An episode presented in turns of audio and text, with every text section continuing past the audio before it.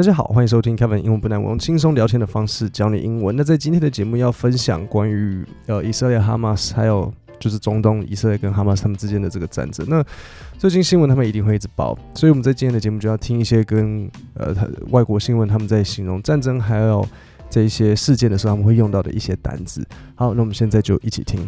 The Islamist militant group Hamas launched a surprise attack on Israel. The assault began early in the morning with Hamas firing thousands of rockets from the Gaza Strip into neighboring Israel. OK，所以这边的第一个单字就是 militant。militant 的意思就是它是很激进的，所以他就形容说的 Islamist militant group，那它就是哈马斯。它怎么了？它 launched a surprise attack，然后也就是下一个我要讲的片语，就是 to launch an attack on someone，所以你要的介系词是 on。那你这边来讲呢，它并不是只是任何一般的攻击，它是一个有点像突突然的突袭，所以是 a surprise attack。好，那在这边另外几个单字还有包含 assault，就是攻击，然后还有一个呃 neighboring，意思是相邻的。所以比如说很多时候你可能会听到说 neighboring countries，就是你隔壁的国家。以以我们来讲。Our neighboring countries include 可能比如像 Japan and Korea。好，那我们再往下一段听。The militants then entered into Israel, broke into homes, and claimed to capture dozens of Israelis. Israeli Prime Minister Benjamin Netanyahu said Israel is now at war with Hamas after this deadly and unprecedented surprise blitz. 好，所以这里发生了什么事情呢？就是他们呃发起了一个史无前例的 突然的闪电攻击，所以史无前例就是 unprecedented unprecedented unprecedented。那这里他讲到说 an unprecedented 什么一直一直卡住 unprecedented surprise blitz。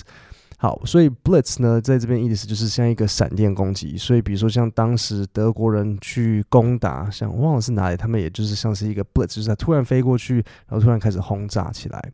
好，那我们再往下一段听。Israel Defense Forces, or IDF, responded with their own airstrikes targeting Hamas inside the Gaza Strip. Hundreds on both sides of the conflict have died from the attack. Thousands more have been injured, but those numbers continue to rise. OK，所以这边有的一个单字就是 airstrike，就是空袭。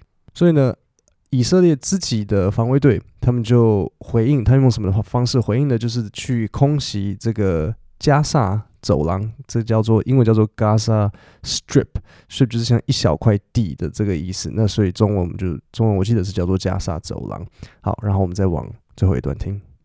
Many countries have condemned this current attack as an act of terror. Hamas has over the years claimed many attacks on Israel and has been designated as a terrorist organization by the United States, the European Union, and Israel. OK，所以这边的一个单字呢，就是 condemn，意思就是谴责。所以很多国家呢就谴责了这个他现在的这个攻击，说这个是恐怖攻击啊，恐怖组织。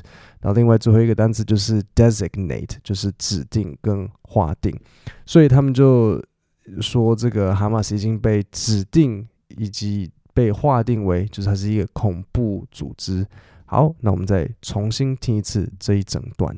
The Islamist militant group Hamas launched a surprise attack on Israel. The assault began early in the morning with Hamas firing thousands of rockets from the Gaza Strip into neighboring Israel. The militants then entered into Israel, broke into homes, and claimed to capture dozens of Israelis. Israeli Prime Minister Benjamin Netanyahu said Israel is now at war with Hamas after this deadly and unprecedented surprise blitz.